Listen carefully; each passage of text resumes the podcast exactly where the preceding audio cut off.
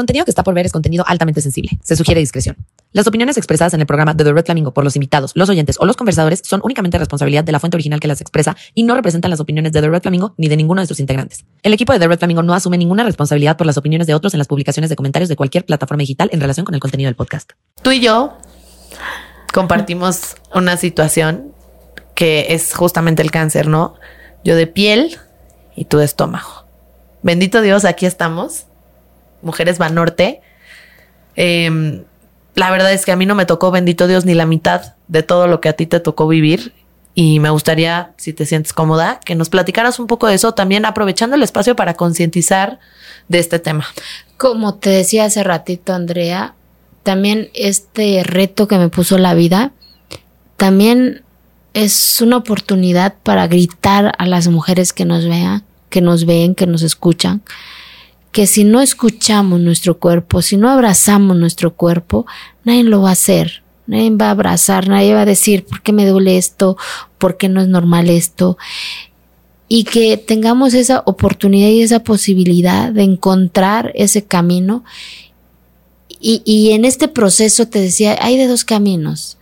Te caes en la depresión y decir, ¿por qué a mí? O decir, de esto me voy a salir más fortalecida, lloras, pataleas, porque cuando me, me, me, mandaron el resultado, pues sí, lloras, pataleas, y dices, llora que sigue, ¿no? Y, y, en el estómago, y mis no, antecedentes, pues indica, eh, tengo historial, dices, ¿y ahora qué hago? ¿Para dónde jalo, no?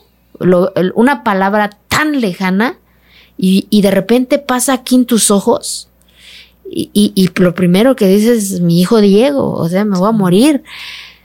Y ya cuando pasas ese proceso, porque yo que diría, permítanse también dar ese proceso de llorar, de gritar, de patalear, de quebrar lo que ustedes quieran, eso se recupera.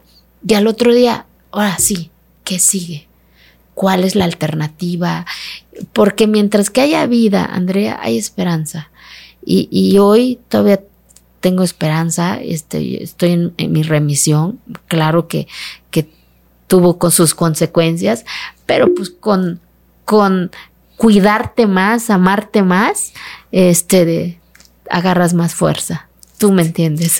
Sí, no, totalmente. Y qué fuerte esto que dices. O sea, yo creo que fue una señal de nuestro cuerpo justo diciendo, cuídate más, ponte más atención, pon más atención a tu cuerpo, date más tiempo para ti, cálmate y ve las cosas, ¿no? Y es Porque un mensaje a las mujeres, también. ¿sabes? De que hasta en eso no nos hemos permitido darnos nuestro tiempo, justo. abrazarnos, escucharnos si un día no te peinas, no pasa nada. Si un día la cocina no se limpia, no pasa nada. Si un día no hay comida, pues que agarren el sartén y se hacen unos huevos, ¿sabes? Despojarnos de esas responsabilidades y aprender a decir, decir no.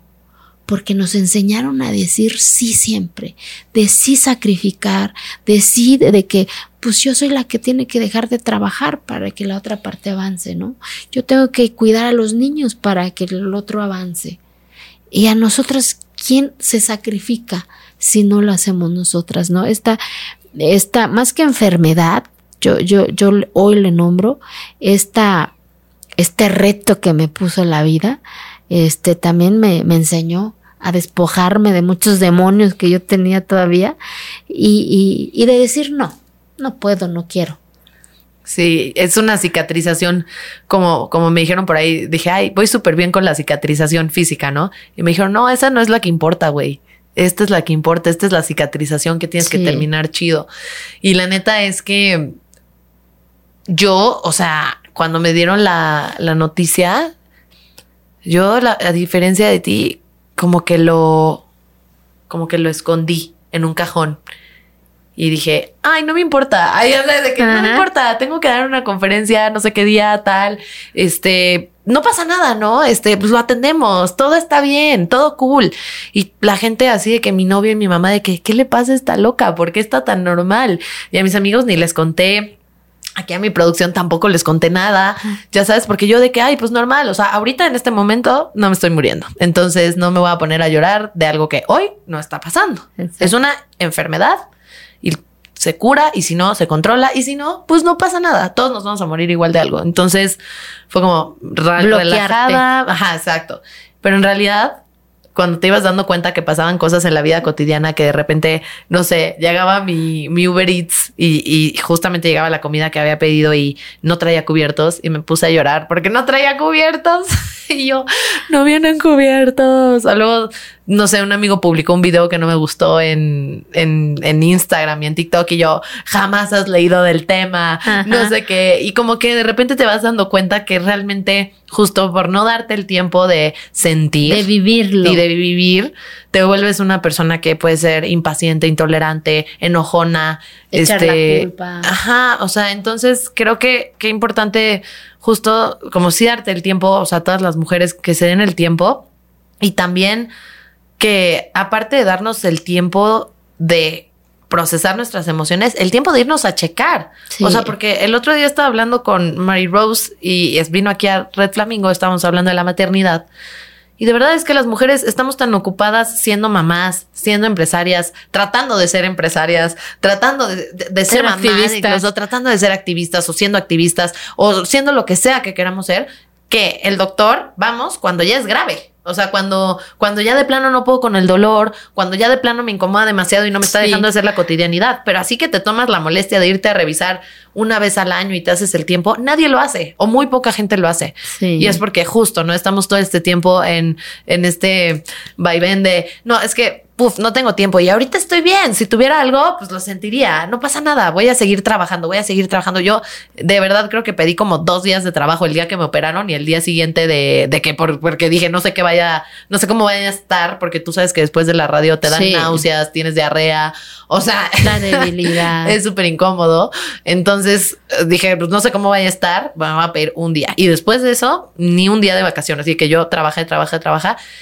Y sí, digo, fue una, fue una, mis jefes son espectaculares y la verdad es que son súper apapachadores, súper lindos, súper conscientes y de que, ah, sí, vas a trabajar. Y se hicieron súper pato, así de que, ay, no, o sea, como que sí me daban cosas para que no me sintiera yo, porque a veces no te quieres sentir como inútil, ya sabes. Sí me pasaban cosas, pero tampoco tanto porque era como de, o sea, sí, te acaban de operar poquito, ya sabes. Entonces sí me consentían, pero qué fuerte que alguien más te tenga que cuidar en vez de que tú digas, necesito unos días. Necesito unos días para procesar todo esto. Fueron muchas emociones. Eh, y es importante procesarlo, ¿sabes? Porque también aprendí que el dolor sí pasa, pero tus emociones no se curan si, si no lo abrazas también. O sea, Sí. el dolor pasa, pero tus emociones, tu, tu- eh, eh, esa, esa, cuando te dan la noticia, este, si no lo procesas como debe ser, este, caes, o Sí. sea, de verdad. Entonces, igual, me refugié mucho en el libro, en esto, en lo otro, como también de decir, no soy la primera ni la última Totalmente. y que te das y te das cuenta que eres privilegiada porque tienes la oportunidad de que otras no tienen De de, atenderte. de atenderte. Entonces, por eso es bien importante decirnos a nosotros las mujeres que, que nos demos el tiempo de ir una vez al doctor. No, no, esa mastografía, ese papá Nicolau que está pendiente, porque sigue siendo la primera causa de muerte silenciosa en nosotros las mujeres. El cáncer de matriz, el cáncer eh, de mama, porque no nos permitimos ese tiempo de, de ir. Ya en todos los espacios hay donde hacerse estos estudios, porque es para nosotras, no es para nadie, para nosotras. Es, es un abrazo que nos damos este, cuando hacemos ese Papa Nicolau, cuando hacemos esa mastografía. Una vez, es Sí. una vez al año. Y sin mínimo. salud no hay nada. O sea, sin salud no hay Diego, sin salud no hay Red Flamingo, sin salud no hay absolutamente nada, ¿no? Entonces, no hay nada, no hay nada. Sí, como concientizar esa parte y, y agradecer justo que, somos privilegiadas y que podemos siquiera elegir si tratarnos o no. Yo la neta digo, ya no me quiero extender tanto para no quitarte tanto tiempo, pero yo cuando no pasé por la situación y yo me enteraba que alguien tenía cáncer, obviamente tienes empatía y obviamente dices, ay no, pues pobre, ha de estar cañón. Y a mí me tocó de verdad, te lo digo, ya te lo conté, muy leve. O sea, muy leve. O sea, de verdad fue una bendi- bendición. Fueron dos operaciones. Fue eh, lo del ganglio centinela, etcétera. La radio del ganglio centinela. y se acabó mi, mi, mi tormento, ¿no? Y yo, cuando, cuando me inyectaron la radiación, de verdad sientes como que te queman por dentro y dices, en serio, las personas con cáncer que tienen que pasar por un tratamiento, o sea, no de una vez, así de que, ay, bueno, una vez para... lo-". No, no, no. Un tratamiento constante de que te estén inyectando y que sientas que te prenden lumbre cada que te inyectan.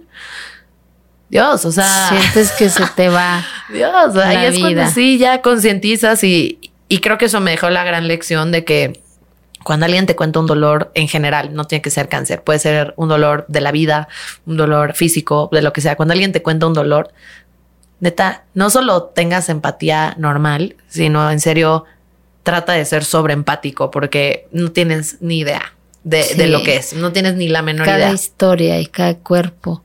Pero vuelvo y repito, es bien importante que empecemos por abrazarnos nosotras. Totalmente. Y a las mujeres alrededor de nosotras, porque luego mi mamá, oye, ma, pues hay que hacerte a ti un estudio también, ¿no? No, mi amor, con que tú estés bien, yo estoy bien. No. Sí. O sea, no. ¿sabes? O sea, mamás, atiéndanse, ¿no? Sí. Abrazar a las otras mujeres, a mis amigas. Y los hijos también. Totalmente. Hijos, pregunten a mamá si ya fue a hacer su mastografía a su papá exacto. Nicolau. Porque luego eh, nos acordamos el 10 de mayo y mamá es la que va a hacer la comida 10 de mayo. A ver, olvídense ya de esa costumbre. Exacto, exacto. O sea, abrazar a nuestras mujeres Sí. también y estar pendiente de nuestras mujeres. Y, y- Exacto. y genuinamente, a- o sea, incitar a nuestras mujeres que, oye, vámonos, así como nos vamos al café, así el como 10 nos de vamos al mayo antro. regalen a mamá un papá Nicolau, un ultrasonido, no el que vamos y organizamos que vamos a celebrar el 10 de en la casa de mamá y mamá pasa todo el día haciendo qué hacer, Trabajando. ¿no?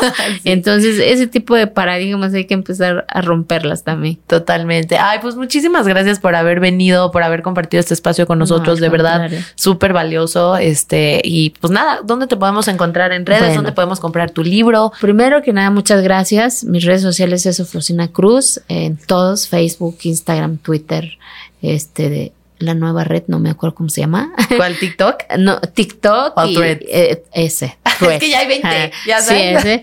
Y el libro pues está en Sambors, en Amazon, en Gandhi y pues agradecer el abrazo que le han dado. Ya va por la novena reimpresión. Le ha ido increíble a, a, a los sueños de la niña en la montaña. Así que pues agradecerte por el espacio, como siempre. Muchas gracias. Gracias.